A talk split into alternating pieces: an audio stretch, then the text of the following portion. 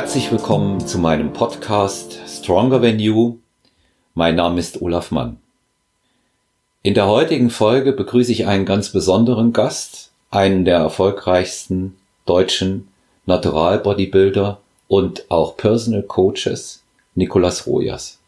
Es ist ein großes Vergnügen, das Gespräch heute mit Nico zu führen und ich kann unseren Zuhörern versprechen, dass wir ganz interessante Einblicke in das Natural Bodybuilding bekommen werden und natürlich auch in die Arbeit eines erfolgreichen Coaches. Viel Spaß bei dieser Folge. Ja, Nico, ich grüße dich. Es ist schön, dass du, dich, dass du bei mir bist. Ja, freue mich ähm, auch. Ja, ich freue mich bei dir. Ich freue mich über jeden Gast, das ist klar, aber im Laufe der Folge werden die Zuhörer dann auch noch erfahren, warum ich mich bei dir so besonders freue, dass du bei mir bist. Ähm, ich beginne immer mit einer Frage einfach aus unserem Sportlerleben heraus, die mir spontan einfällt. Wie war es für dich, das erste Mal mit anderen auf der Bühne zu stehen?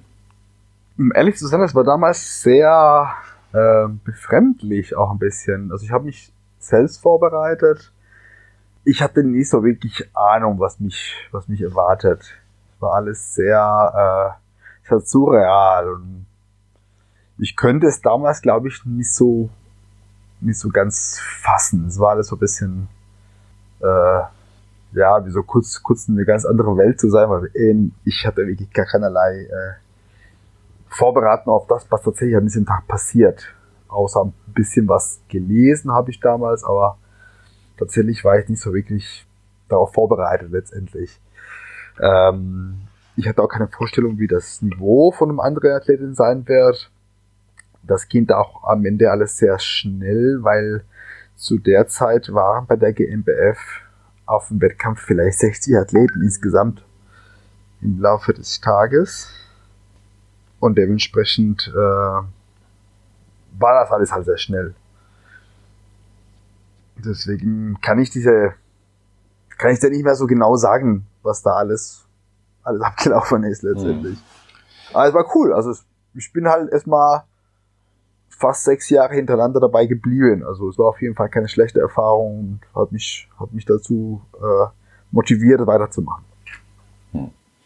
Als Athlet, du hast das ja gerade gesagt, man, mir ist das ja genauso gegangen.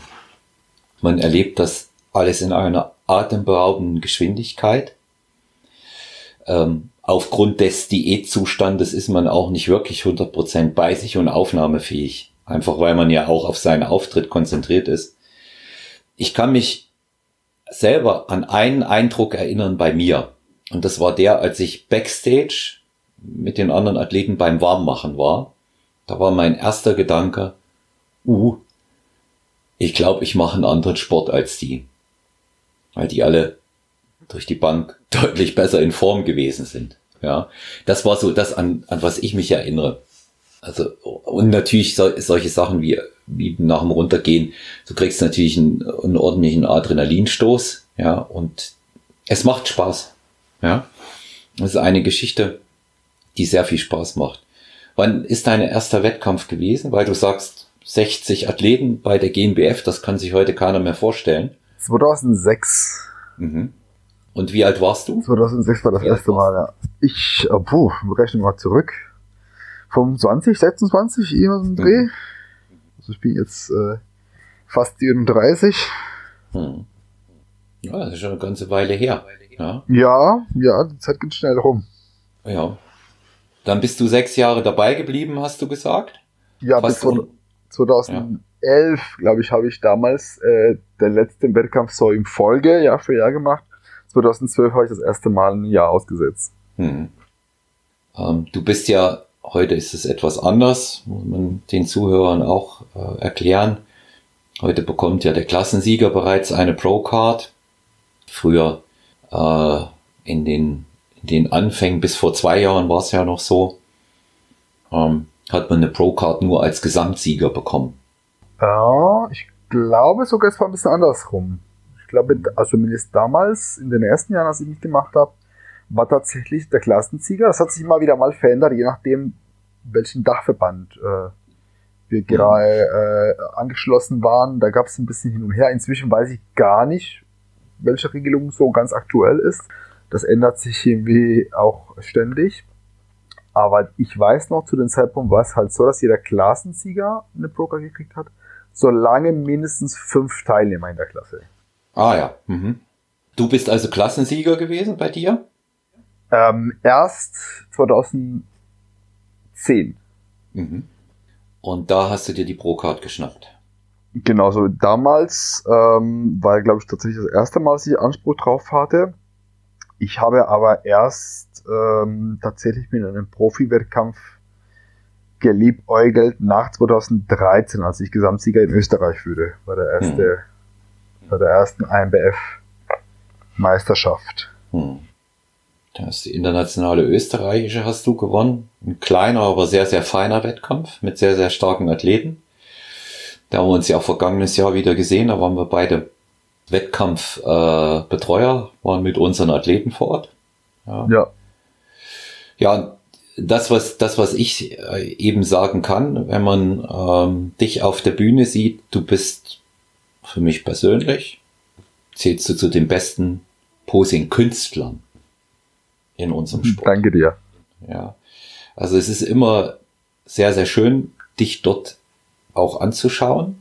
Du lieferst nicht nur einfach deine Posen gut ab, die Grundposen, die gebracht werden müssen, sondern du performst, ja, bist ein Performer.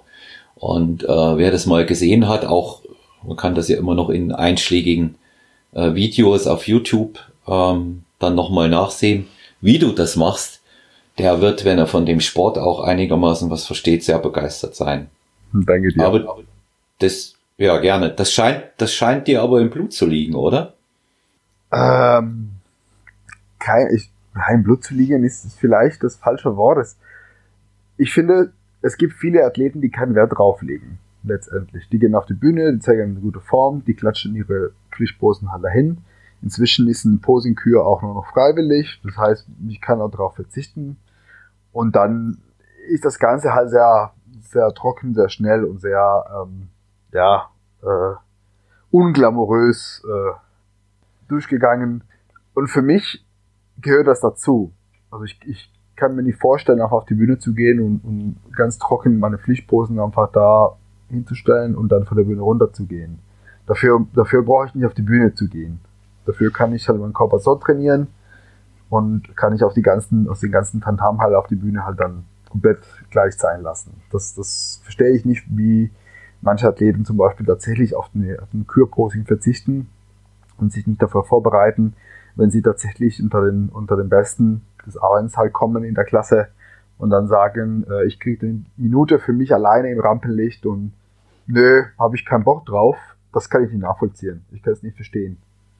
Ich habe das mal ähnlich wie die anderen gesehen. Mittlerweile sehe ich es wie du, weil ich mir sage, äh, Vorbereitungszeit plus Intensität plus gegebenenfalls Leiden und dann nutze ich nicht mal die volle Bühnenzeit, die mir zur Verfügung steht. Ja, so sehe ich es genau. So sehe ich auch.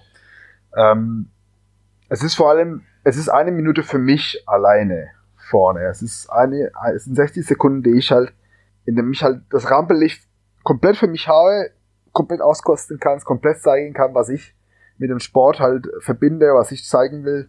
Und dann, wie gesagt, ich kann es nicht verstehen. Und mhm. deswegen, ich setze sehr viel Wert auf, auf Posing. Äh, ich sage mal ehrlich, ein Bodybuilding-Wettkampf ist ungeheuerlich langweilig. Also ich kann mir wenige Sachen vorstellen, die so öde sind, wie den ganzen Tag im Publikum sitzen und sich ein nach dem anderen Athleten an die immer wieder exakt das Gleiche machen auf der Bühne. Hm.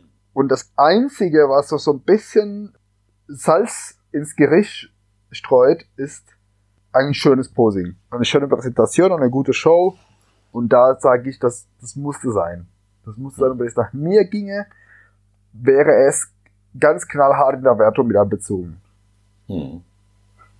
Würde ich auch gut finden. Ja, vor allen Dingen auch die Möglichkeit, mal ein bisschen Emotion zu zeigen. Ja? So ist es. Ja.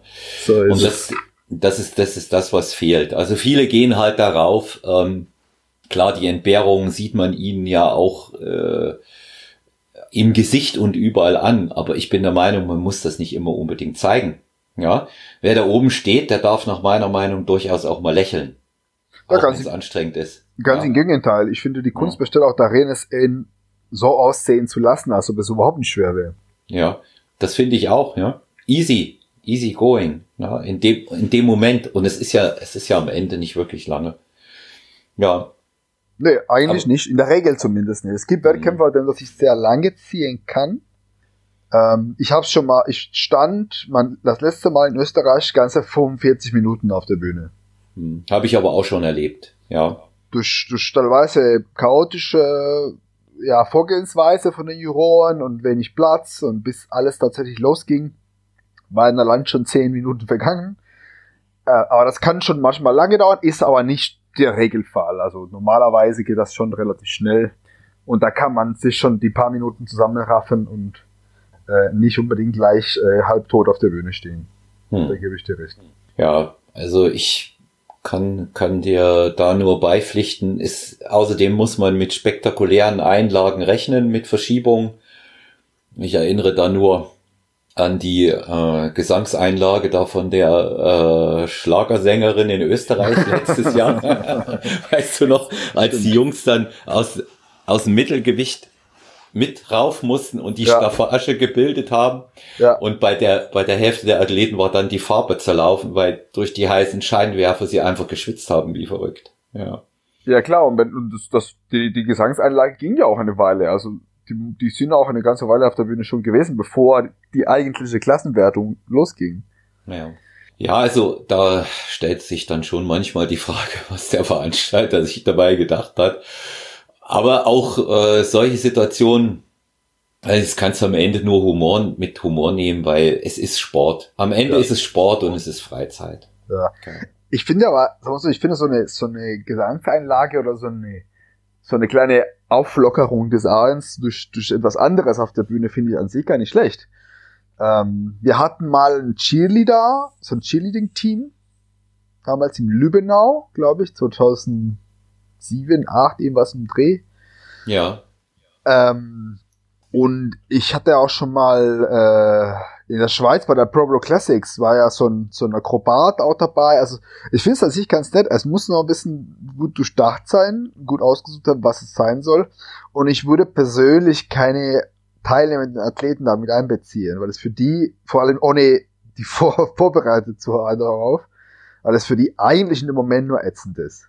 Hm. Also die wollen eigentlich halt dann ihren eigentlichen Wettkampf machen und sind so gar nicht darauf eingestellt, halt in dem Moment Show zu machen. Und wenn ich niemanden gefragt habe, habt ihr Bock drauf? Und auf einmal heißt es, nö, ihr geht jetzt einfach drauf und macht einfach mit. Das ist schon so ein bisschen, ja, nicht, nicht ganz so die sportliche Art, finde ich. Also da, Mhm. da fand ich es ein bisschen zu äh, schlecht durchdacht. Aber so an sich finde ich so ein kleiner Gastauftritt von ihm, was anderem, was jetzt nicht mit dem Bodybuilding-Sport zu tun hat, finde ich ganz nett, um dem noch mal ein bisschen zu entspannen und mal zwischendurch was anderes zu sehen. Hm. Ja, also ich bin äh, der Meinung, man kann alles mit einflechten. Es muss halt nur gut geplant sein. Ja. Definitiv. Wie du auch gesagt hast, letztes Jahr in Österreich war es halt nicht so. Äh, es hat bei einigen Athleten die Konzentration gestört. Wie gesagt, Farbe war verlaufen bei manchen. Wird auch die eine Ja. oder andere gute Platzierung gekostet haben. Hm. Bei einem meiner Athleten beispielsweise war, war die Farbe sah in der Mitte wie aufgerissen aus. Das sieht dann einfach nicht mehr gut aus. Na, Ja. Für unsere Zuhörer aus dem Nicht-Bodybuilding-Bereich. Die Athleten werden vorher getannt. Es wird eine Farbe, eine braune Farbe aufgetragen.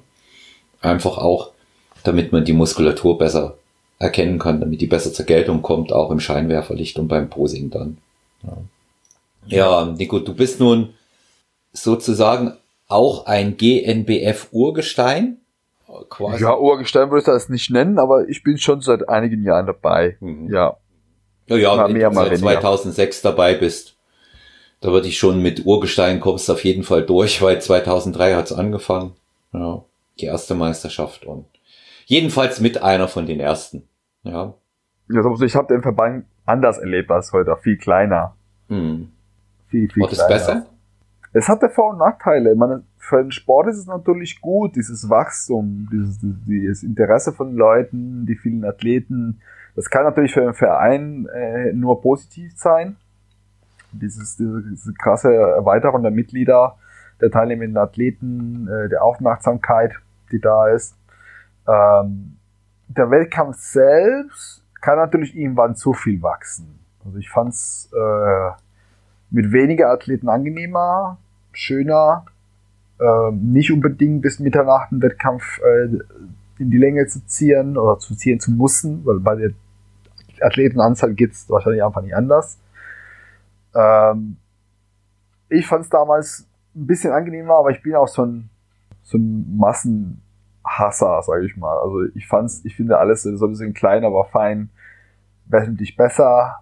Äh, ein Wettkampf mit 100, vielleicht 120 Athleten finde ich wesentlich schöner als jetzt mit 250 oder 300.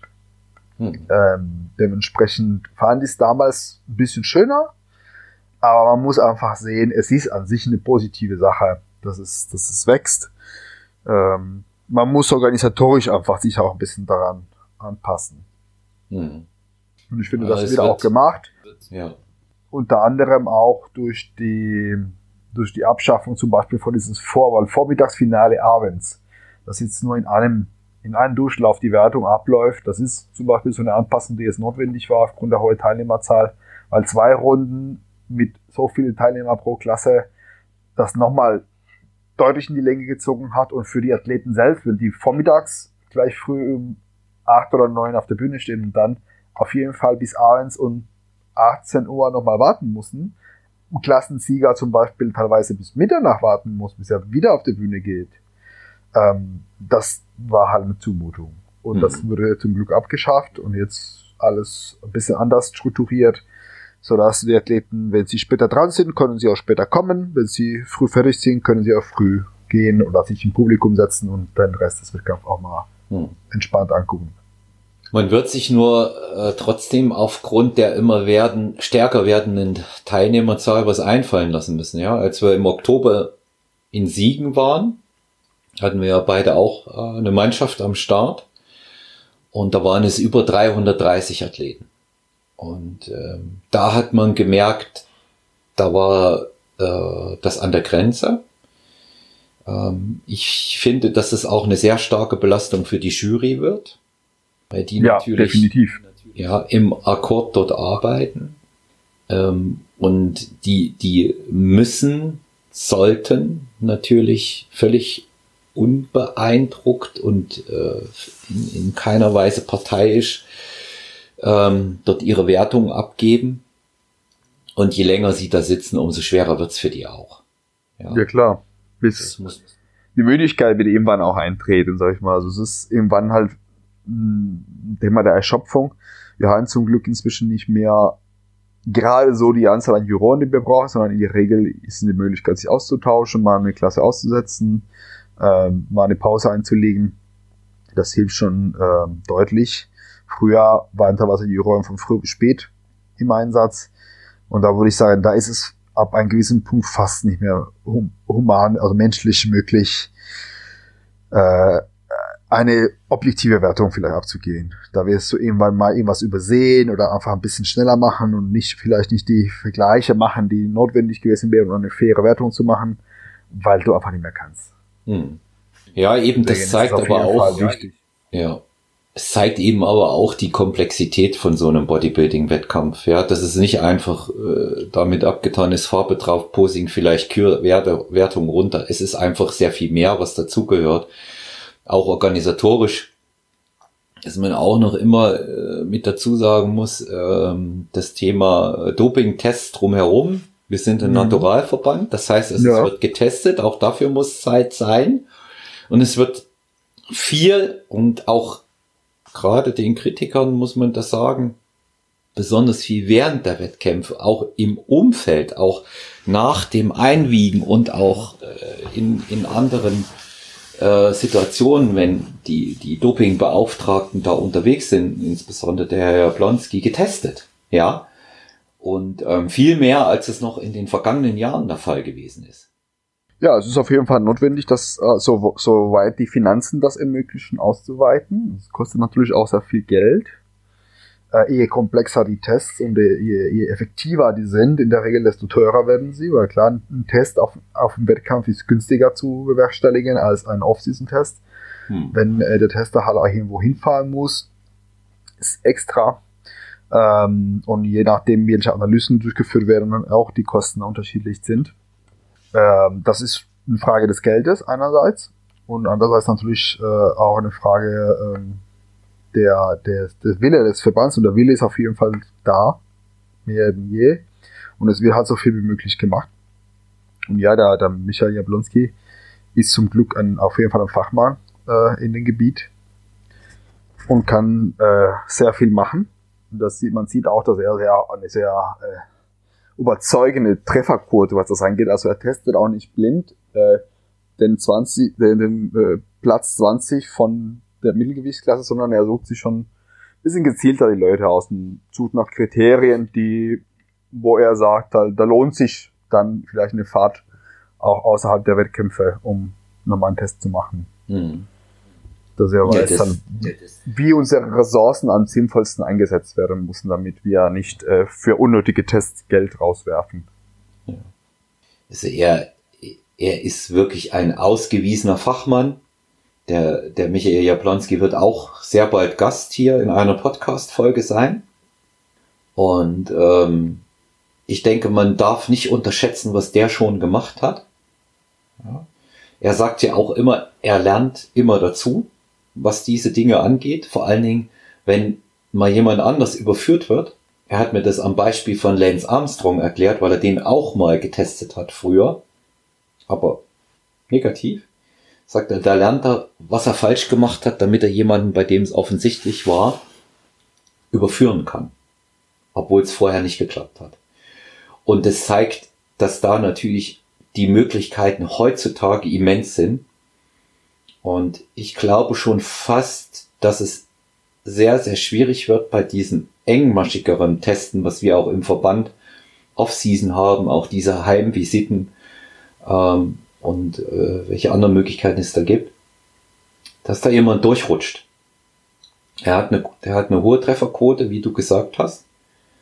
Ähm, und ich glaube auch ihm und seinem äh, Institut Global Quality Sports ist es zu verdanken, dass die Fälle wirklich Einzelfälle sind, die speziell auf den Wettkämpfen dann auch äh, positive Tests aufweisen. Ich weiß nicht, wie es im Herbst war, aber ich glaube, wir hatten nichts. Aus dem Wettkampf selbst glaube ich nicht von den ja. getesteten Leuten. Wir hatten aber einen Athlet, der nicht äh, vor dem Test schon nicht starten dürfte. Mhm. Also vor dem Wettkampf. Ah, okay. Oder das habe ich nicht mitbekommen. Beim, beim Einwiegen, äh, oder, nee, Moment, ich blick falsch. Das ist früher. Das war die IDM letztes Jahr. Ich glaube, von Herbst das, die, gab's. Das habe ich nämlich mitgekriegt bei der in ja. Oldenburg. Das habe ja, ich mitgekriegt, ja. Da gab es einen Athlet aus dem Iran, der beim Einwiegen schon zum Test aufgerufen wurde. Ähm, und der meinte, er war ganz fresh, ähm, ja, teste mich morgen, morgen bin ich sauber. Mhm. Also wirklich mit aller Unverschämtheit dieser Welt. Mhm. Und daraufhin war er nicht halt berechtigt, weil Michael hat ihn klar gemacht, wir testen, wann wir das für notwendig halten und nicht, wann du dir das aussuchst. Mhm. Und damit war die Sache erledigt. Ne, ich glaube tatsächlich von Herbst ist mir zumindest kein Fall bekannt, weder vom positiven Test noch von, ähm, von Verweigerungen. Hm. Ja, das zeigt, dass es, dass das System auch funktioniert. Ne? Also auf die Folge mit ihm bin ich tatsächlich auch gespannt. Der darf ja nicht zu viel sagen da, aber allgemein schon. Ähm Ein paar Berufsgeheimnisse muss er natürlich für sich behalten. Genau. Nicht, nicht alle, alle Tricks als Tester äh, dann gleich zu zu verraten. Ich glaube, dass er ist aber sehr diskret und weiß, was er, was allgemein bekannt ist und was die Leute so oder so mitbekommen, wenn ja. er bei den Athleten zu Hause ist und so. Ähm, alles, was so vor den Vorhang passiert. Und er wird aber dann äh, hinter, hinter verschlossener Tür im Büro dann so seine Geheimwaffen, sage ich mal, oder in, nach welchen Kriterien, zu welcher Zeit, welcher Athlet getestet wird, das wird er wahrscheinlich für sich behalten, was auch gut so ist. Aber eben das, was man so mitbekommen wird, wenn man selbst getestet wird oder weil man es von anderen Athleten hört, das wird er wahrscheinlich auch nochmal erzählen können, mhm. sodass die Zuhörer da nochmal ein bisschen Einblick kriegen, wie das eigentlich abläuft, wie streng die Tests sind und äh, das ist tatsächlich, was viele Leute scheinbar noch nicht verstanden haben äh, und deswegen haben wir noch viele Verweigerungen und solche Fälle wie dieser äh, iranische Athlet äh, letztes Jahr im Frühjahr, die meinen, morgen bin ich sauber. Äh, viele Leute haben es noch nicht kapiert, dass, dass es ernst ist, dass wir jetzt nicht nur so tun, als ob wir testen würden, sondern die Tests laufen so streng und so viel, wie wir können. Hm. Ja, das ist eine Sache, die sich rumsprechen sollte, dass das nicht pro forma gemacht wird. Ja, denn äh, da ist die GNBF als Verband einfach A Vorreiter und B Vorbild, wie es gemacht wird. Absolut. Ja, hat sich auch in den Jahren verbessert. Abgekommen vom Lügendetektor-Test, den man zunächst eingangs gemacht hat. Und jetzt später eben auf diese Möglichkeiten. Mittlerweile ja sogar wird ja gearbeitet, wenn, wenn, der, wenn der Verdacht sich auch erhärtet und es so nicht nachzuweisen ist, ähm, Bluttest gemacht. Ja. Nicht genau, die Blut, die Blut, Blut, das geht, glaube ich, hauptsächlich um Substanzen, die, ähm, also ich glaube, es sind nicht viele, in der Regel reicht ein Urintest, aber bei Wachstumshormone, wenn ich richtig liege, ähm, ist der Bluttest zum Beispiel notwendig. Also da gibt's also ein paar Sachen, äh, EPO würde auch dazu gehören, glaube ich, aber welcher Bodybuilder dopt sich mit EPO, von daher, das ist zum Beispiel für uns uninteressant. Mhm. Aber es gibt so das eine, ein paar Sachen äh, aus, der, aus der Verbotsliste, die mit Blut besser oder überhaupt nachzuweisen wären. Und da wird bei konkreten Verdacht wird das dann eingesetzt. Aber dadurch, dass die Tests in der Regel auch etwas teurer sind, ähm, die Entnahme natürlich invasiver ist, wenn du Blut entnimmst, als, als wenn einfach nur eine Urinprobe halt eingesammelt wird, wird das halt nicht äh, routinemäßig gemacht, sondern hm. dann, wenn der Eindruck da ist, da könnte sich was lohnen, da konnte ja. was rauskommen. Ja, klar. Wie gesagt, wenn der Verdacht sich erhärtet, ne, das was, das was anderes ist und dann, dann wird damit auch gearbeitet und gut, und man wird, man wird ja dann sehen, äh, in, inwieweit das dann bei dem einen oder anderen zu einem positiven Ergebnis führt. Positiv in dem Sinne ist schlecht für, für den Naturalsport.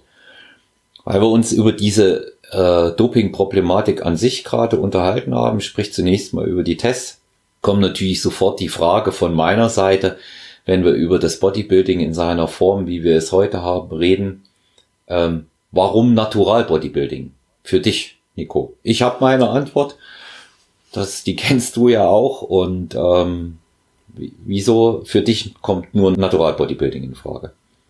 Es gibt mehrere Gründe. Eine davon sind dazugekommen mit der Zeit, andere war von Anfang an. Ähm, ursprünglich ist es mir eine, einfach eine Sache meiner, meiner Moralvorstellungen, würde ich sagen. Das war so der Hauptgrund von Anfang an, dass ich den Sport aus, aus rein, purer Überzeugung nur unter diesen Umständen machen möchte dass ich dann mich an die Regel halten will. Zu dem Zeitpunkt wäre aber wahrscheinlich so gewesen, wenn, lass uns mal spekulieren, wenn es so wäre, dass Testosteron erlaubt wäre, beispielsweise, hätte ich wahrscheinlich als junger Athlet es genommen. Es ist ja erlaubt, es ist einfach nicht in der Verbotsliste und von daher ist es okay. Sage ich mal. Also das wäre für mhm. mich halt ein wichtiger Punkt, dieser, dieser Transparenz, mit welchen Spielregeln spielen wir. Was gehört dazu? Das war, glaube ich, halt der ursprüngliche Grund, warum es für mich nur unter diese, unter dieser, also nur Natural Bodybuilding in Frage gekommen ist. Ähm, dazu mit der Zeit ist natürlich halt, wenn man ein bisschen älter ist, macht man sich über die Gedanken, über, über die Gesundheit mehr Gedanken. Das kam einfach dazu. Aber ich glaube, mit 18 hätte ich nicht so sehr, also hätte ich bis kurz darüber nachgedacht, aber nicht so wie heute. Heute würde ich mir mehr Gedanken drüber machen. Oder mache ich mir. Und das, das dritte, was auch dazugekommen ist mit der Zeit, ist, dass zumindest mit großen Abusus der Medikamente ich es auch nicht mehr schön finde. Also es entspricht nicht unbedingt mein, mein ästhetisches Bild oder das Bild, was ich von Sport habe, bei den exorbitanten Konsum, die bei manchen Athleten doch annehmen muss. Hm. Und das wäre noch das nächste. Klar konnte man halt damit geringe Redosierungen oder halt bestimmte Substanzen ja, andere nicht, so dass es alles noch in einem gewissen Rahmen bleibt. Aber so alle drei Gründe zusammen machen ist für mich ganz klar. Was ich nicht unbedingt ganz ausschließe, ich, ich weiß nicht, wie es wird, ist, bin ich, gehe ich an die 40 zu. Wenn ich langsam 45, 50 wäre, weiß ich nicht, ob ich da äh, so anti-aging-mäßig äh, was nachhelfen würde, weil ich doch ein recht eitler Mensch bin. Ich würde das nicht ausschließen, aber dann würde ich auch meine aktive Karriere definitiv beenden. Mhm. Dann wäre etwas, was ich in meinem Privatleben machen würde, aber so für den aktiven Sport wäre das für mich nichts. Mhm. Also, das ist eine sehr, sehr, äh, sehr, sehr ehrliche Aussage auch von dir. Ne? Das ist ja, hat ja auch dann tatsächlich, wenn man diese Entscheidung trifft, wie du es gerade sagst, mit dem Sport selber nichts zu tun mehr, wenn ich die Karriere beende. Wenn ich aber, solange wie ich Wettkämpfe mache, in Anführungszeichen nachhelfe, dann ist es Betrug. Ja, verstößt gegen vielfältige Regeln, die wir in der Zwischenzeit in dem Bereich haben. Und was jeder so für sich macht, wenn er nicht antritt, das ist ja seine persönliche Entscheidung. Ich kann dir aber sagen, Nico, da ich ja dieses Jahr 52 werde und in deinem Alter habe ich in etwa genauso gedacht, dass ich mir gesagt habe, hm, na, wenn du älter wirst, dann vielleicht, wenn du nichts mehr machst in so einem Bereich, ähm, hat sich bisher noch nicht aufgedrängt. Bist nicht so an den Schluss gekommen, jetzt muss ich mich immer ein bisschen, bisschen junger machen, sozusagen. Ja. Also bisher noch nicht, weil ähm, das Schöne ist, ähm, als älterer Athlet lernst du natürlich von dem, was du vorher gemacht hast. Du lernst aus deinen Fehlern, aus diesen vielen kleinen Lektionen. Und es gibt viele Dinge, die, wenn man älter wird, einfach leichter sind. Ja? Es gibt aber eben auch ein paar, die sind schwerer. Nur für mich äh, überwiegt da ganz eindeutig der Vorteil der Erfahrung. Und ähm, deswegen habe ich auch für mich ähm, das für die, für die nächste Zukunft auch ausgeschlossen in dem Bereich, mich anti-aging-mäßig zu unterstützen, weil ich will ja auch noch Wettkämpfe machen. Klar, solange du natürlich die aktive Karriere auch noch hast, ist es da immer noch ein, ein wichtiger Punkt. Ja. Ja. Und weil ich in der, in der Zukunft meine, meine Wettkämpfe für mich erfolgreicher gestalten wollte und will, hat der Coach Olaf sich den Coach Nico zur Wettkampfvorbereitung genommen im November. Ja. Zwischen uns bestand ja ein, ein loser, aber und unter Sportsfreunden, wie ich immer sage, guter Kontakt. Ähm, ich habe natürlich immer auf den Wettkämpfen beobachten können, wie du mit deinem Team Troja arbeitest, wie erfolgreich du arbeitest, wie akribisch du bist, ähm, welche Erfolge deine Athleten mit nach Hause bringen. Und das war mal der eine Teil. Und dann war der andere Teil, ähm, wie bist du selber als Athlet? Ich vertrete zum Beispiel die Auffassung, da, da weiß ich, da sind wir, denken wir ganz ähnlich, guter Athlet nicht gleich guter Coach und guter Coach nicht gleich guter Athlet. Das ist richtig. Ja. ja. Aber bei dir trifft's beides zusammen. Das ist so der Eindruck, der sich bei mir manifestiert hat. Und dann habe ich natürlich gesehen, was kannst du in so einem Bereich wie Posing? Da kann ich lernen. Ich war mir jetzt, als ich dich angesprochen habe, nicht sicher, wie stark das mein Training und meine Ernährung beeinflussen wird, weil da ist uns Naturalcoaches auch irgendwann klar, zaubern kann da auch keiner. Ja, also da wird auch äh, das Häufchen Kurkuma und dort äh, der äh, die Prise äh, roter Pfeffer auch nicht viel bringen. Mhm. Hab mich dann aber mal ganz bewusst in dem Kontext auf das Ganze auch eingelassen, ähm, dass ich so mache, wie der Coach es sagt. Weil das ist ja genau das, was ich von meinen Athleten und auch von meinen Klienten im normalen Personal Training erwarte. Und dazu gibt's auch eine klare Ansage. Ja. Und das habe ich bei dir auch so gemacht. Also ich habe die Veränderungen im Training genommen. In der Ernährung haben wir nicht so viel gemacht. Da war ich ja eigentlich auch froh, dass du da nicht so viel auszusetzen hattest. Du hast da etwas äh, die Kalorien noch hoch oder runter reguliert. Der Klassiker Aufbauüberschuss, Defizit in der, in der Vorbereitung. Aber mit der Art, wie ich esse, warst du einverstanden. Das hat mich schon mal beruhigt. Ja. Und bin aber mit dir mal für mich zwar aus der Theorie bekannte Wege, aber in der Praxis habe ich sie nicht gemacht. Neue Wege im Training gegangen. Und die haben mich auch in meinem Alter noch mal ein ganzes Stück vorangebracht. Natürlich auch das Thema Posing, da sind wir noch mittendrin. Nun hat uns da leider die aktuelle Gesundheitskrise äh, sozusagen einen Knüppel zwischen die Beine geworfen. Wir haben keine Wettkämpfe im Frühjahr. Ob es im Herbst was kommt, müssen wir erst mal sehen. Also insofern haben wir auch fürs Posing noch Zeit. Aber auch da habe ich schon sehr viel ähm, von dir lernen können. Das ist jetzt tatsächlich eine Erfahrung von mir, ähm, die ich an unsere Zuhörer weitergebe.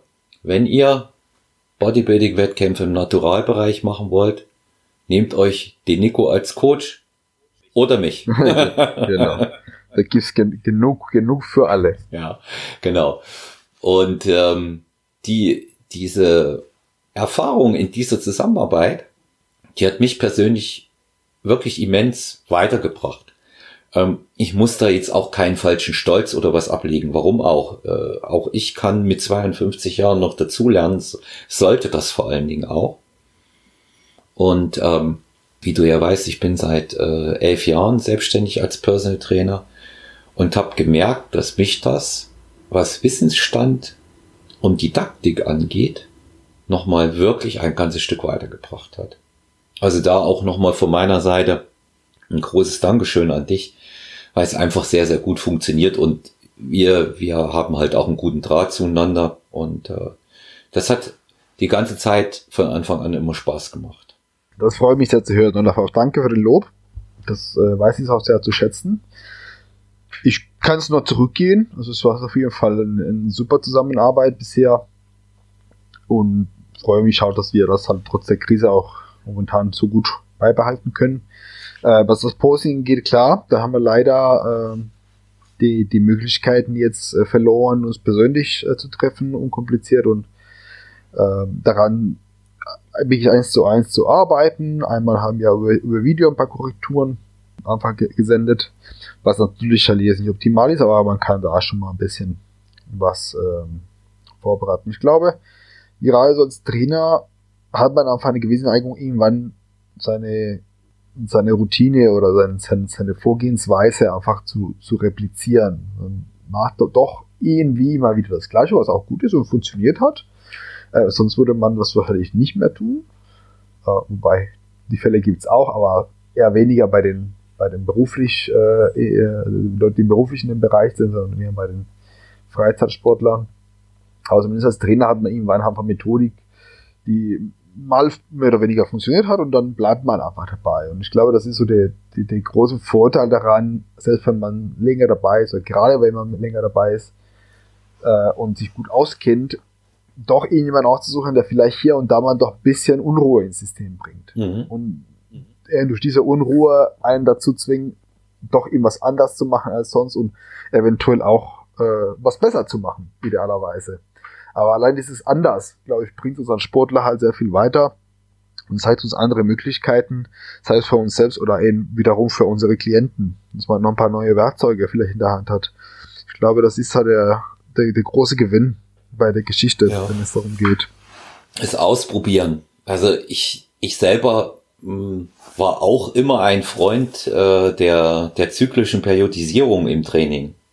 Hab das aber nie in solchen äh, Mesozyklen gemacht, wie du es mit mir beispielsweise machst und wie ich ja weiß, dass du das auch mit anderen Athleten machst. Und das ist zum äh, Beispiel eine Geschichte, bei der ich gemerkt habe, so kann man auch rangehen, kann das äh, Ganze noch ein, ein wenig äh, konstruktiver gestalten. Es bleibt auch für den einen oder anderen spannender. Ich habe vorher immer gesagt, ja, wenn mich jemand gefragt hat, wie trainierst du? Hm, ich trainiere immer im Großen und Ganzen gleich. Ja, war okay für mich. Die Form hat gepasst, aber es war eben keine absolute Topform. Und jetzt merke ich, dass man, wenn man sich an die Vorgaben und an den Rahmen, den man eigentlich auch als Coach für andere steckt, mal umgekehrt, wenn man es bekommt und sich selber dran hält, was möglich ist.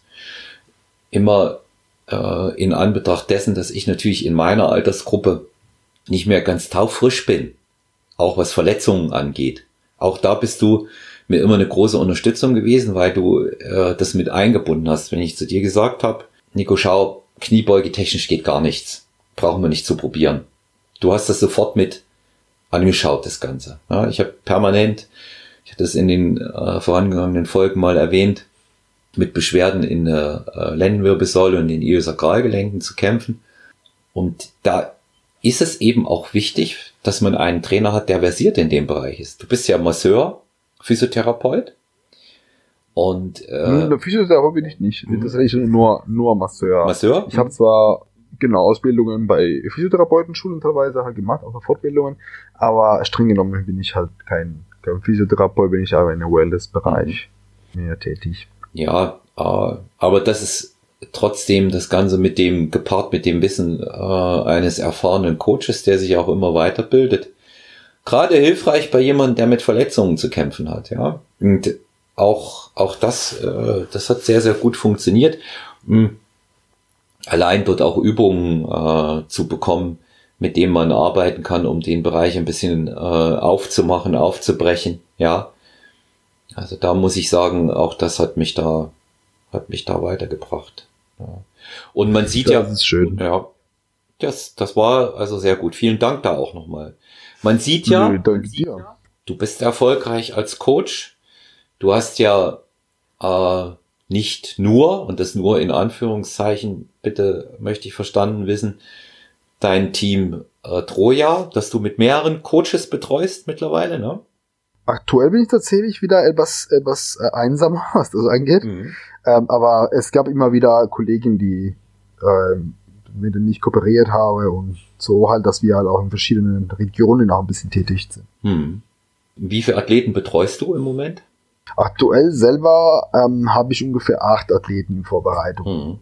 Mhm. Wirklich aktuell noch entweder die Vorbereitung vom Frühjahr auf den Herbst äh, hinausgezögert haben oder jetzt für den Herbst langsam anfangen hm. in der Hoffnung, dass tatsächlich eine Herbstsaison stattfindet. Noch sind wir optimistisch und äh, hoffen, dass der Herbst relativ normal verläuft.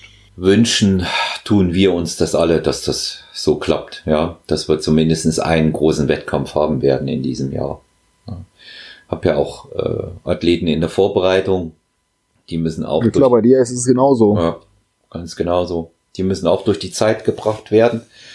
Und ähm, letztendlich äh, nach dem Wettkampf ist vor dem Wettkampf ist bei uns immer so, der eine ist rum und die nächste Vorbereitungszeit geht los.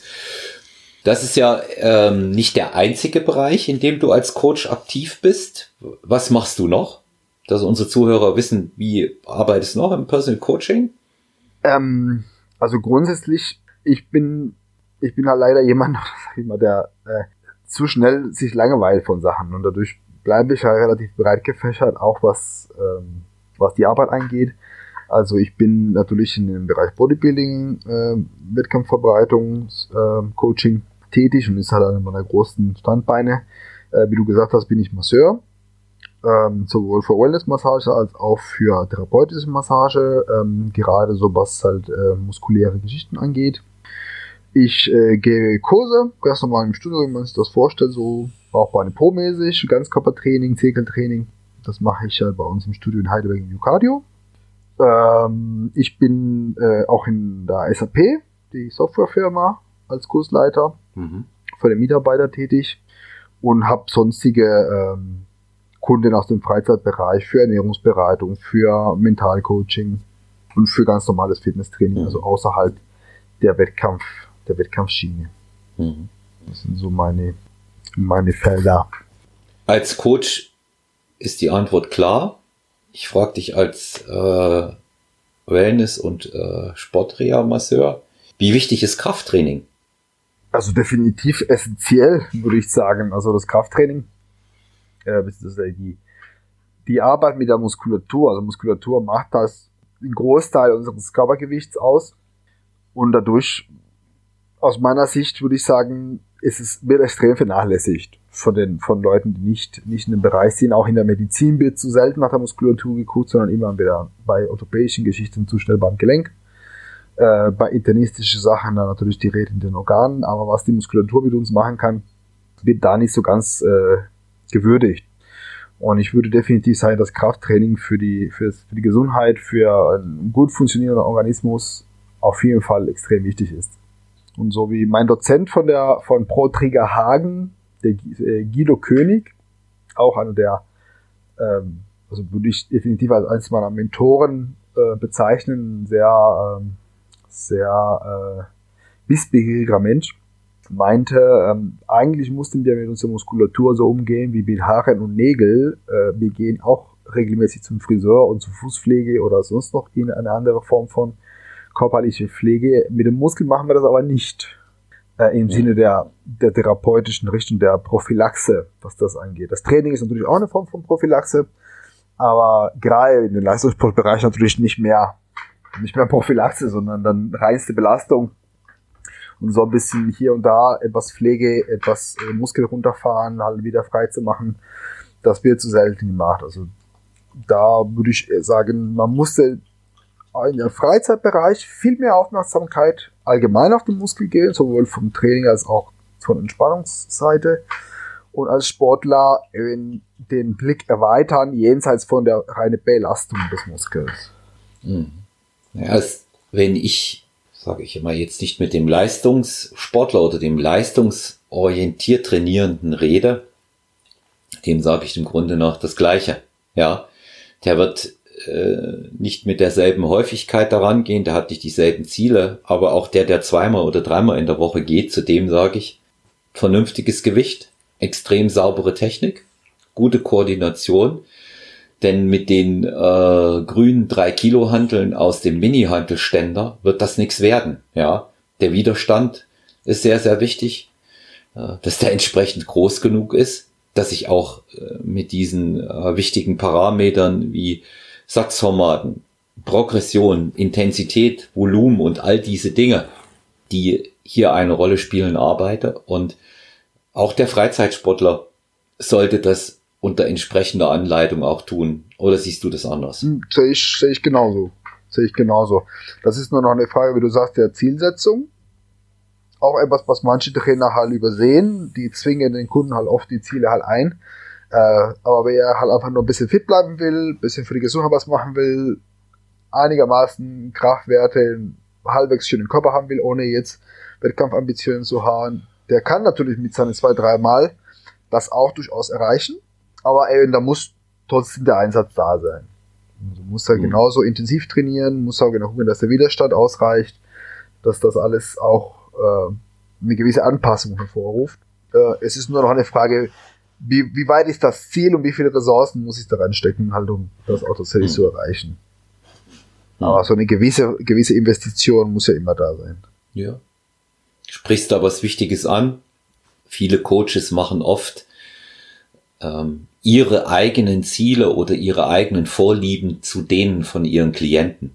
Das ist so ein Fehler, den ich ganz zu Anfang als jung an Trainerjahren als Personal Coach auch gemacht habe. Habe ich immer gedacht, der muss das doch so wie ich ähm, wollen, aber das war nur die ersten zwei Jahre. Ja, aber das kenne ich, kenn ich von mir genauso. Also diese, diese Blick ja. auch für, für den Freizeitsport, für den Gesundheitssport mal ein bisschen aufzumachen und nicht so dieses extreme, äh, auch äh, wettkampforientiertes Training als jetzt das Nonplusultra vor allen und jeden zu sehen. Auch da muss man, das muss man auch lernen. Das kann ich dazu stimmen und mir ging es genauso in, in den Anfangsjahren. Also ich hatte in, in meiner Anfangsphase, jetzt mache ich ja auch noch mit meinen Klienten Kampfsporttraining, aber so in den 2010er noch sehr viel mehr. Und da wollte ich immer äh, jeden auf äh, Wettkampfniveau, äh, was seine Schlagkraft und seine Kickstärke anging, heben. Hab aber gemerkt, äh, dass das für viele Leute ähm, einfach gar nicht deshalb in Frage kommt, weil er der Weg des Ziel ist. Und so muss man es auch sehen. Ja, wenn einer nicht die Vorstellung hat und zum Beispiel nicht dieses äh, weltberühmte Sixpack haben will, das soll es geben, ja. Der hat aber Spaß dran, schwere Gewichte zu heben, dann hebt er schwere Gewichte. Ja. Wenn einer zu mir kommt und sagt, hm, Olaf, ich habe jetzt nicht so die Lust, so viel Beine zu trainieren, aber ich weiß, du hast recht, Beintraining muss sein. Aber ich möchte lieber viel mehr Bizeps trainieren. Na ja Gott, wenn der gerne Bizeps trainiert, dann trainiert er eben jetzt Bizeps mit. Hauptsache, er macht mal die Beine. Ja, genau, dann kannst ja? du da die Prioritäten dementsprechend so ähm, gestalten und die, das, das Volumen von den jeweiligen Bereich auch ein bisschen an den Kunden anpassen. Was ich dabei aber sehr wichtig finde, ist, ähm, dass der Kunde letztendlich ganz deutlich sein, sein Ziel auf das sich äußern kann. Man kann da ein bisschen helfen, das auch zu, zu formulieren und so ein bisschen konkreter zu gestalten. Aber letztendlich ähm, versuche ich halt nie, also ich, ich verkaufe auch nie etwas. Also wenn ein Kunde zu mir kommt und erwartet, dass ich gleich die Preisliste so einen draufpacke und das kann ich dir anbieten, ähm, der wird bei mir erstmal zehn Minuten lang nur sitzen müssen und überlegen, was er eigentlich von mir will. Also worauf ich ihm eigentlich helfen soll. Und das ist für mich ganz, ganz essentiell, dass die Person, die zu mir kommt, von mir ganz klar sagen kann, was er eigentlich von mir möchte, was er mit meiner Hilfe erreichen will. Hm. Und erst dann geht es in den zweiten Schritt, okay, wie, wie könnte halt der Weg dahin aussehen? Ja. Ja. Also kann äh, ich auch wieder bei mir so ähnlich sagen. Äh, für mich ist das ein Casting. Ja. Zuallererst mal, es gibt bei mir keine Probetrainings. Die gibt's nicht. Mhm. Ähm, keiner wird nach einem Probetraining wissen, ob ihm das taugt oder ob wir zusammenpassen. Da brauchst du ein paar Einheiten ja. und das muss er dann schon investieren. Erster Punkt. Zweiter Punkt, ich treffe mich immer vorher mit denen auf neutralen Boden. Bei mir wird kein Studio gezeigt, es gibt keine Spielecke und keine Kinderbetreuung, es geht hier um sein Ziel. Ja. Dann setzen wir uns hin und dann wird eine Zielvereinbarung geschlossen. Und dann will ich von dem alles wissen, was trainingsrelevant ist. Natürlich wird das diskret und unter datenschutzrechtlichen Aspekten behandelt, aber ich will das wissen. Ja, der kriegt diesen Eingangsdiagnostik-Fragebogen, mit dem du ja auch arbeitest. Deiner wird ein bisschen anders sein. Ähm, der muss mir seine Ernährung notieren. Und selbst wenn er sagt, er will kein Ernährungscoaching, was ich normalerweise gar nicht durchgehen lasse, weil das geht bei mir immer Hand in Hand, auch wenn der jetzt nichts abnehmen will, da, umso mehr muss er auf seine Ernährung achten. Ja. ja. Und die, die Dinge will ich genau wissen. Und dann wird dieses Ziel, was er hat, auf einen Zettel geschrieben und er unterschreibt es. Und ich sage ihm, dass er diesen Zettel an einem Ort platzieren soll, wo er es immer sieht. Und Ziel besteht ja immer aus Inhalt, Ausmaß und Zeit. Das bedeutet für mich nicht, auf dem Zettel steht, ich will fitter sein. Ja, genau. Das ist schön und hört sich klasse an, aber das ist kein Ziel. Ja, ein Ziel ist für mich, ich will zwölf Kilo in vier Monaten abnehmen und deutlich schlanker sein, sprich weniger Körperfett haben.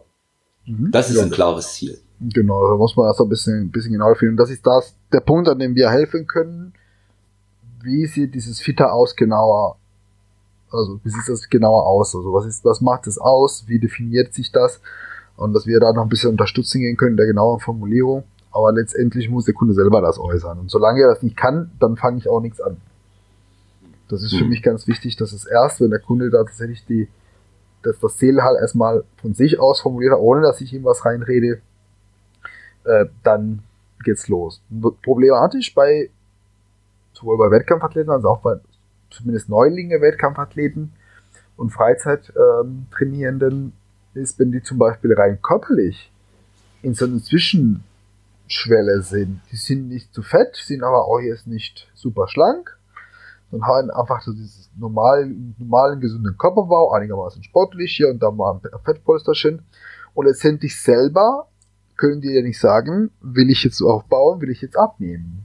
Möchte ich, würde ich gerne halt jetzt Kilos verlieren oder will ich eigentlich was dazu gewinnen? Und das ist ein Punkt, wo die oft erwarten, dass ich das sage. Dass ich halt dann entscheide, halt, in welche von beiden Richtungen es gehen soll. Also, wenn du jetzt 40% Körper hättest, würde ich vielleicht die Entscheidung sogar dir abnehmen und wenn du jetzt 6% Körperfett hättest, würde ich dir die Entscheidung vielleicht auch sogar dann abnehmen und sagen, halt runter geht's nicht mehr. Aber da, da ist halt du genau in der Mitte bist, liegt es komplett bei dir, was du jetzt machen möchtest. Was ist jetzt die, die Priorisierung? Was, wonach sollten wir uns jetzt richten in der Planung? Und da, diese Entscheidung nehme ich den Kunden halt nicht ab. Hm. Da muss, das ist mir ganz wichtig, dass er ganz genau dahinter steckt, was er jetzt möchte. Hm klare, klares Ziel. Ja, also einzig, einzig, wo ich die Entscheidung gegebenenfalls abnehme, ist, wenn ein Wettkampfathlet zum Casting kommt und sagt, viele sind ja überzeugt, dass sie es haben, ja. Und wenn ein Wettkampfathlet zum Casting kommt und fragt, kann ich Wettkämpfe machen, was denkst du? Ich muss dazu sagen, dass ich in der Vergangenheit äh, mehr angehende Athleten ermutigt habe, auch weil sie den Willen hatten. Mittlerweile bin ich in dem Bereich so, dass ich mir das genauer anschaue. Hm, auch Trainings-Background und auch da schon die Ernährung, auch mentale Verfassung. Und sage mittlerweile auch wirklich zu dem einen oder anderen, in deinem Fall, lass es lieber. Ja, solchen gesellschaftlichen Problemen, die wir immer wieder zu tun haben, psychischer Natur sind, Essstörungen etc., der ist beim Bodybuilding-Wettkampf nicht gut aufgehoben. Das, das ja, wer, ja. ja, während, während jetzt der Normalkunde, der kommt zu mir und sagt, ich habe eine Essstörung und ich möchte, dass du mir mittels Training und Ernährung hilfst. Ich habe psychologische Betreuung. Der hat mir das empfohlen, äh, dort einen vernünftigen Weg für mich zu finden. Ganz andere Konstellation. Ja. Klar. Dann führe ich nicht in ein, eine Extremsituation rein. Ne? Ja. ja. Und dieses Schwingen von einem Extrem ins andere, das hat noch niemandem geholfen. Auch in dem Bereich nicht. Ne? Nico, wie ist denn so deine andere Klientel hm, neben dem Wettkampfathleten? Ähm, aus welchen Berufen kommen die? Sind das Wirtschaftskapitäne, Anwälte? Hast gesagt, bei SAP bist du, machst dort das betriebliche Gesundheitsmanagement. Ähm, also der, der, der Publikum setzt sich relativ bunt zusammen. Ich habe manchmal, ähm, zumindest phasenweise, äh, Sportler aus anderen Bereichen. Hatte ich war eine Tänzerin da, die wollte einfach ein ergänzendes Krafttraining zum Tanzen ähm, haben. Da ähm, gibt es natürlich alle möglichen Leute, die halt im Studio halt als Laufkundschaft, wie gesagt, ich arbeite im Studio in Heidelberg, ins Jucardio. Es ist hm. auch eine Judo-Schule mit einer relativ lange Judo-Tradition. Und da habe ich auch natürlich viele Judokas. Ähm, freizeitmäßig auch äh, Boxer haben wir auch im Studio. Ähm, du kommst ja selber auf den Kampfsport. Wir haben noch eingemietet eine Kraft-Maga-Schule, eine Capoeira, Capoeira-Verein äh, und ein chinesisches Kickboxen-Verein. Äh, also die sind alle bei uns. Wushu. Hm. Genau, die sind alle in der Halle eingemietet. Und dadurch habe ich ab und zu auch halt Kontakt zu dem oder halt auch ergänzendes Krafttraining wird gefragt und dann machen wir das auch in die Richtung. Und sonst von der Studiokundschaft halt alles Mögliche. Also Leute, die auch halt in der in Vertrieb von Softwarefirmen arbeiten, äh, Studenten, also wirklich sehr, sehr stark gemischt. Interessante Kundschaft, die natürlich gegebenenfalls je nach ihrer Stellung, wie exponiert die ist, auch mal selber entscheiden wollen, wie das Training läuft, ne? Genau. Genau, also für die ist ja. es halt natürlich auch sehr wichtig, dass man halt wirklich sich an deren Bedürfnisse anpasst. Und da kommt halt dieses, ich kann, ich kann halt die, die, die, die Frau, die im Vertrieb von der SAP arbeitet, halt kann ich nicht äh, ein, ein leistungssportorientiertes Programm halt gehen. Das, das wird in der Regel nicht funktionieren. Das will sie ja auch eigentlich gar nicht haben.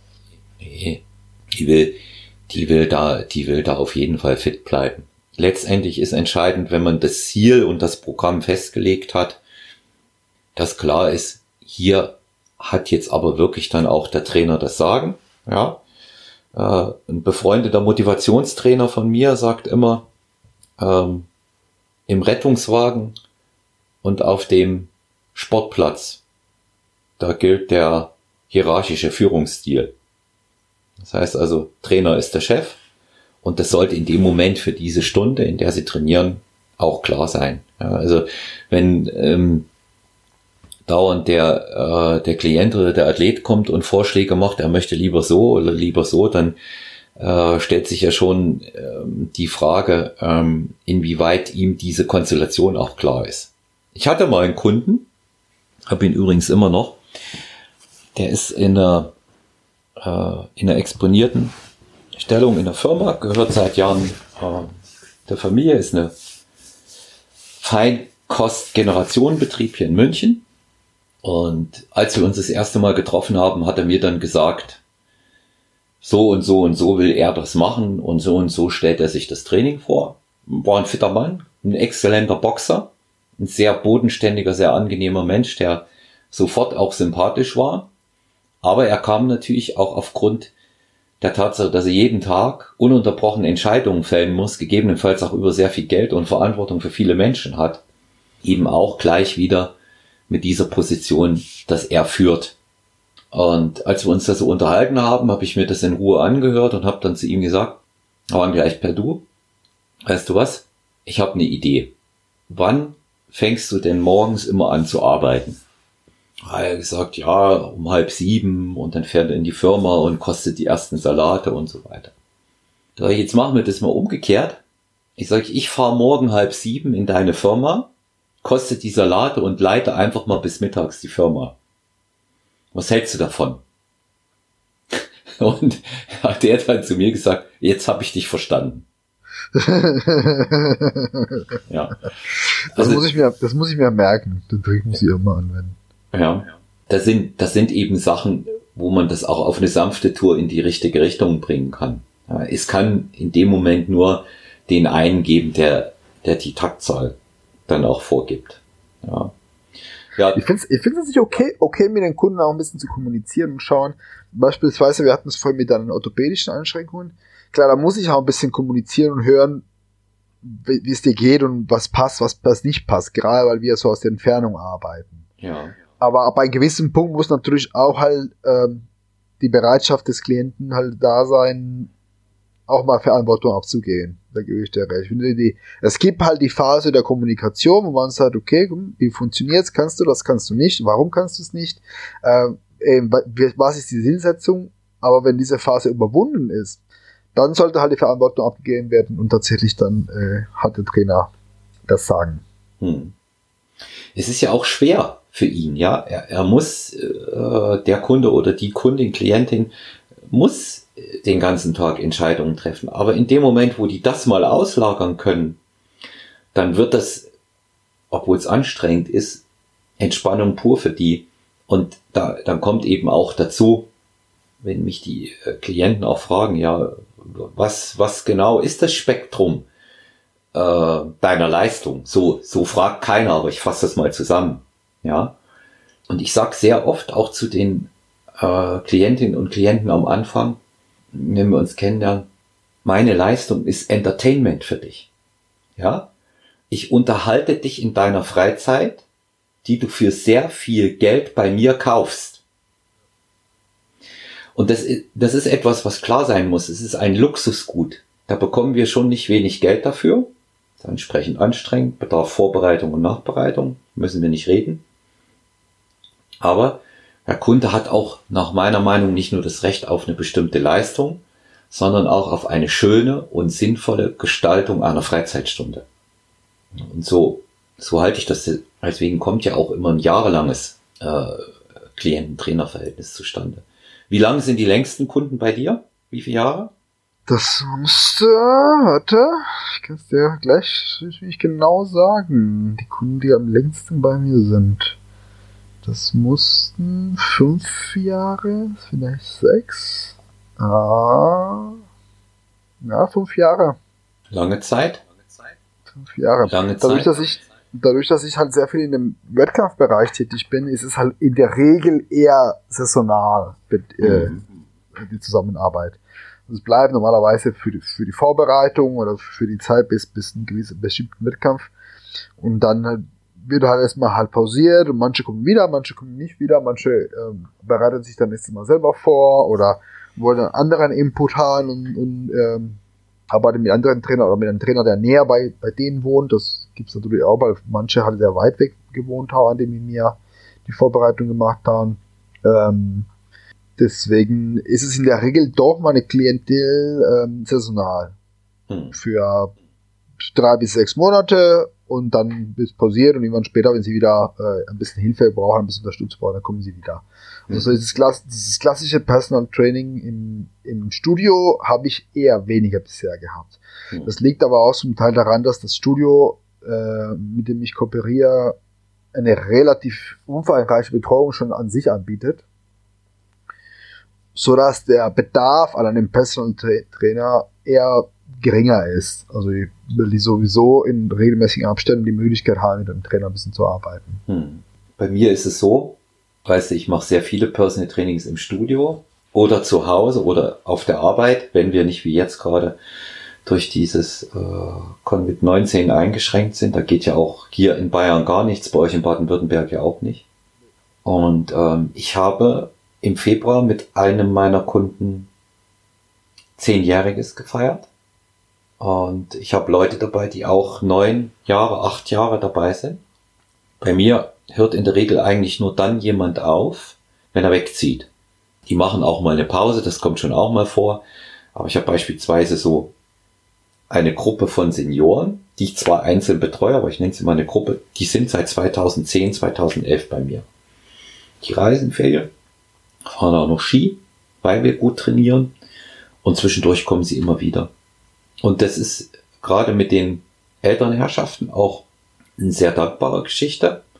Ich weiß jetzt nicht, ob ich die Leute in der Altersklasse ab 45, sagen wir mal, mein ältester Kunde ist 83 aufwärts hätte, wenn ich nicht selber auch schon um die 50 wäre. Ich glaube, das spielt schon ein großes Fund mit rein. Viele, viele, viele gute, ganz junge Trainer, aber das Problem ist, dass wir so strukturiert sind, dass wir denen das einfach nicht zutrauen. Jung und Erfahrung passt irgendwie nicht, obwohl es gar nicht äh, einander bedingt. Hab, ja, hab aber gemerkt, dass diese Klientel äh, tatsächlich äh, sehr, sehr treu ist. Und das sind, das sind Kunden, mit denen das Arbeiten auch wirklich extrem viel Spaß macht. Ähm, und ich bin froh, dass ich die habe. Ja. Jetzt in der Zeit, wo wir ein bisschen ja, umswitchen, umswitchen müssen mit all dem, da lassen sich sogar die älteren Herrschaften auf ein Videocoaching für ein Homeworkout ein.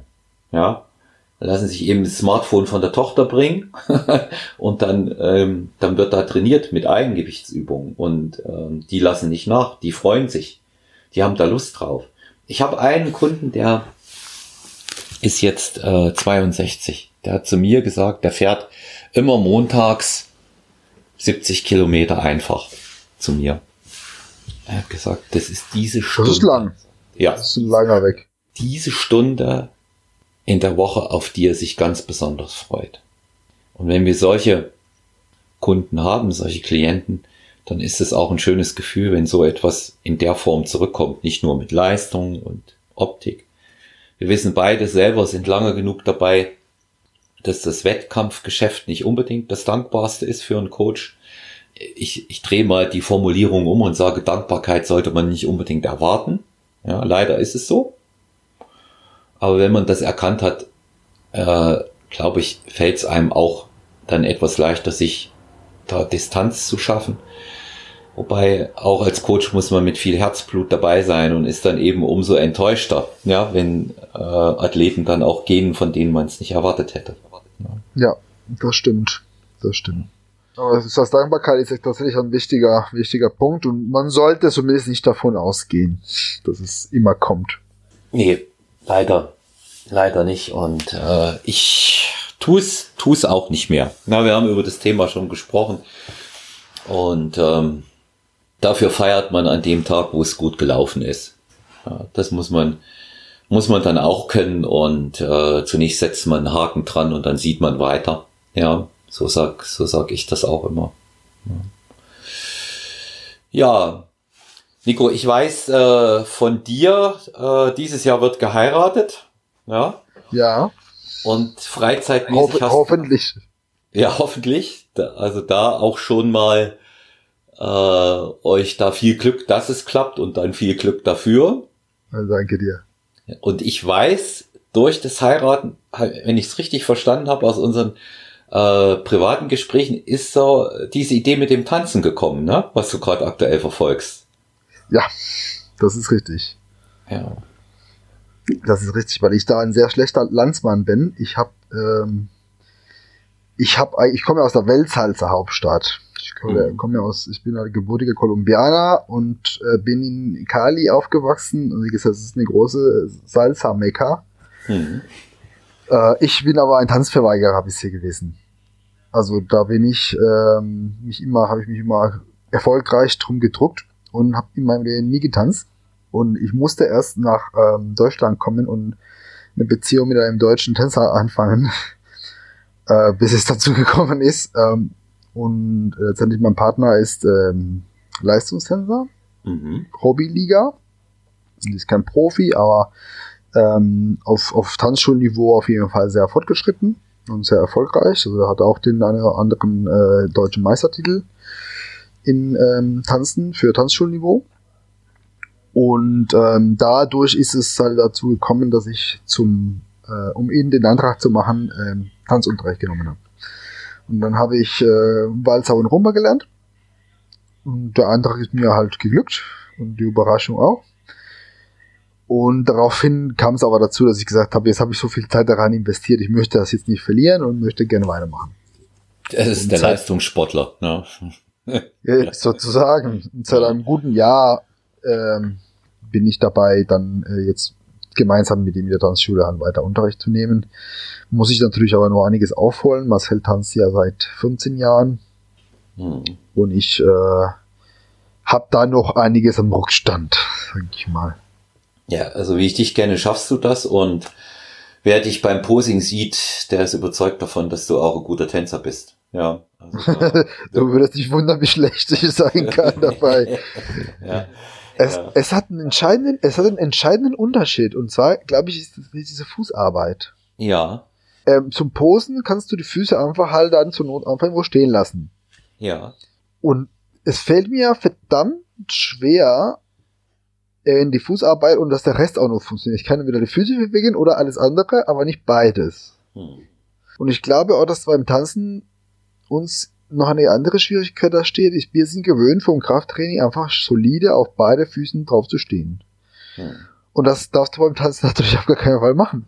dann kannst du keinen Schritt weiter machen. Ja, ja die, wir haben das Stabilitätsding immer so, ne?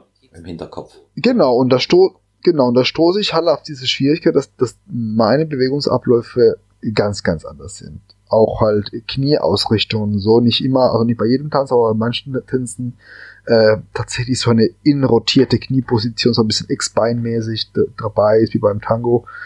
Und das fällt mir einfach schwer in den Schädel, dass ich das Knie nach innen eindrehen soll. Hm. Das würden wir bei, bei uns beim Training eigentlich nie machen. Äh, kommt ja noch die Arm-Bein-Koordination dazu. Ja, genau. Also es muss beides funktionieren. Deswegen fällt es mir schwer. So ein bisschen Taktgefühl, das geht.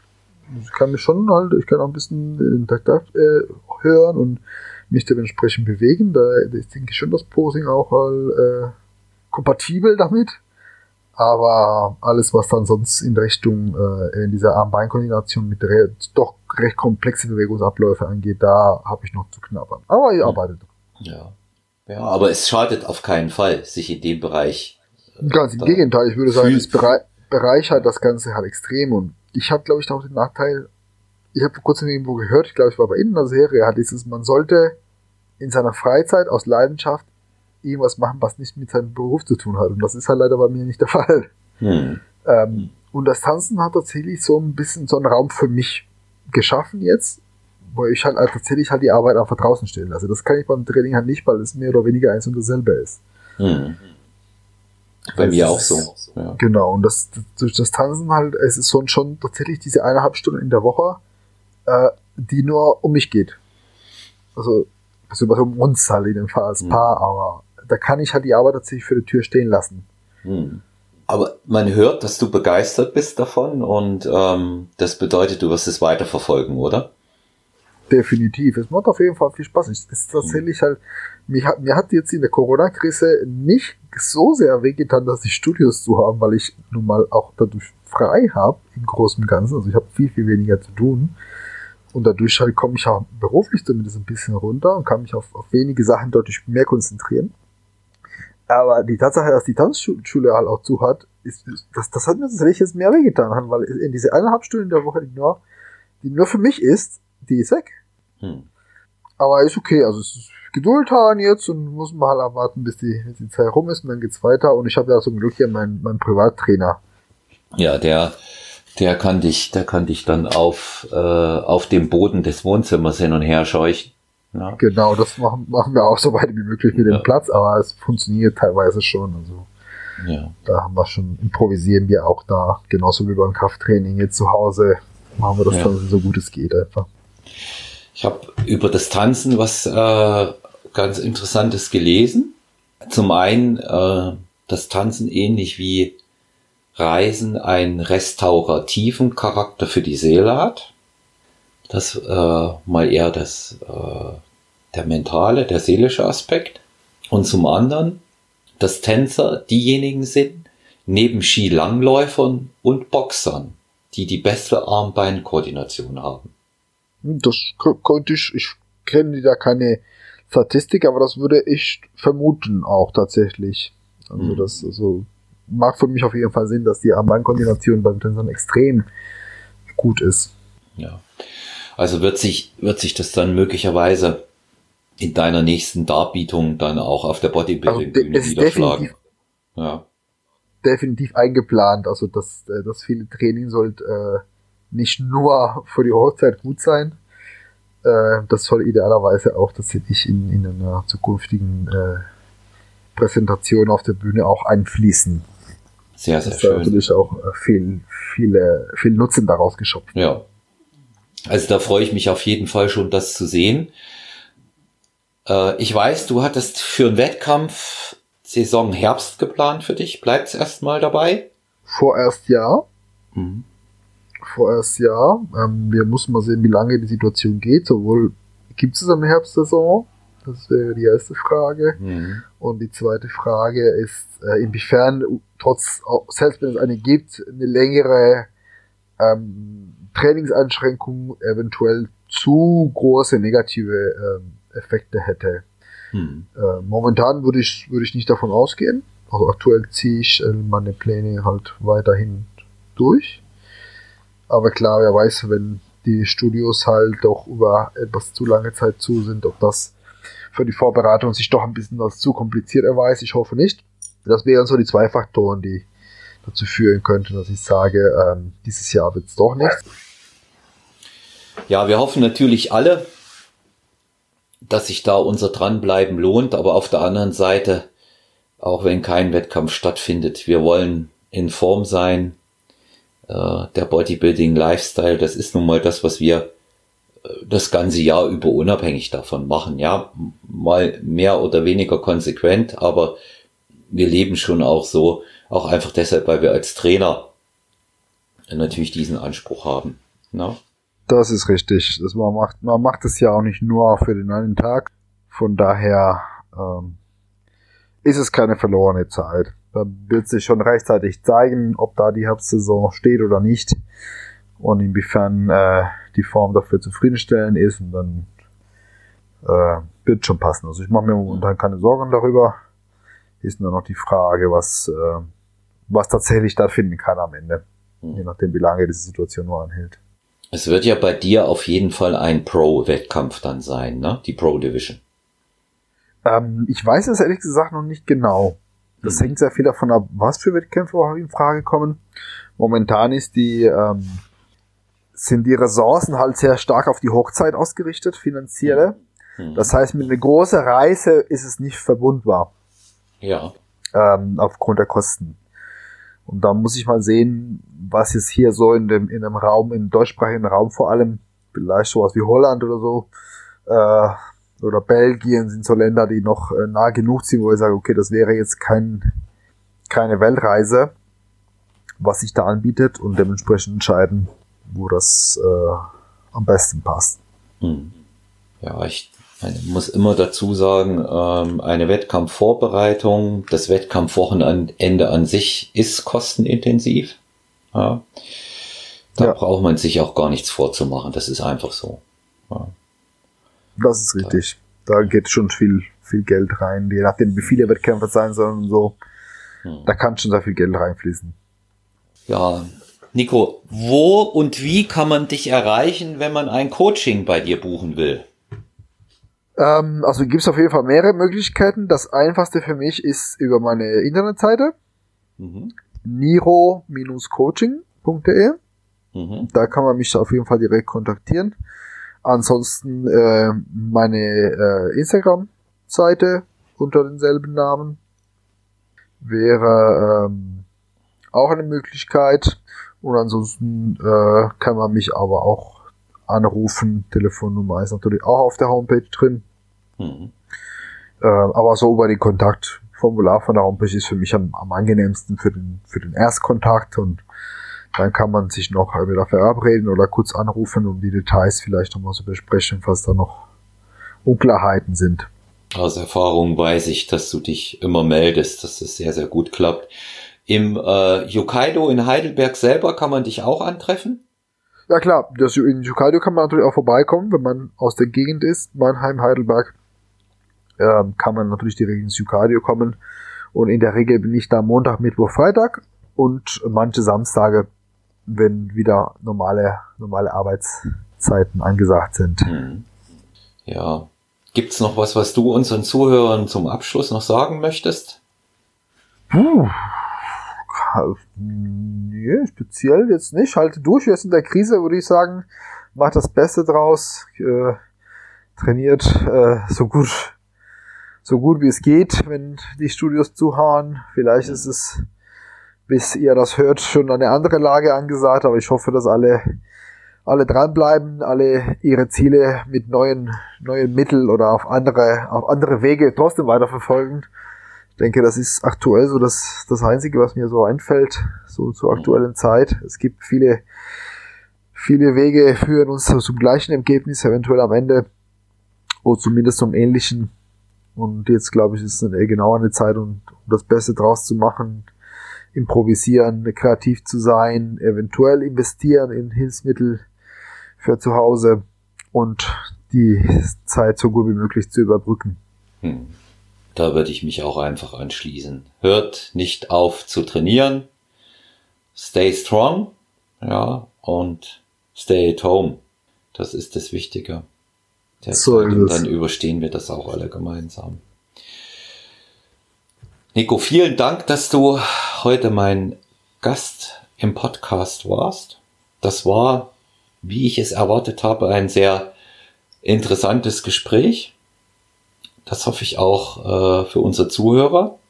Wir beide haben ja schon besprochen, dass wir die eine oder andere Podcast-Folge äh, auch noch weitermachen werden. Da werden wir äh, auf solche Dinge wie äh, Trainingsspezifik oder auch ähm, konkrete Sachen in der Ernährung eingehen. Und äh, ich wünsche dir erstmal für die nahe Zukunft das Beste. Vielen Dank für deinen Besuch. Und äh, ich hoffe, dass wir ganz bald wieder in dem Rahmen zusammenkommen. War eine sehr angenehme Unterhaltungsrunde und sehr gerne immer wieder, weißt du doch. Freue ich mich, da freue ich mich. Ja. Und ich möchte mich auch äh, bei meinen Zuhörern bedanken, dass sie wieder aufmerksam dabei waren. Es war eine frische, eine launige Folge. Freuen wir uns auf weitere interessante Folgen in der Zukunft hatte ja bereits angekündigt, dass wir interessante Gäste haben werden, die auch aus anderen Sportarten, aus anderen Bereichen kommen. Und ich verabschiede mich bis zum nächsten Mal.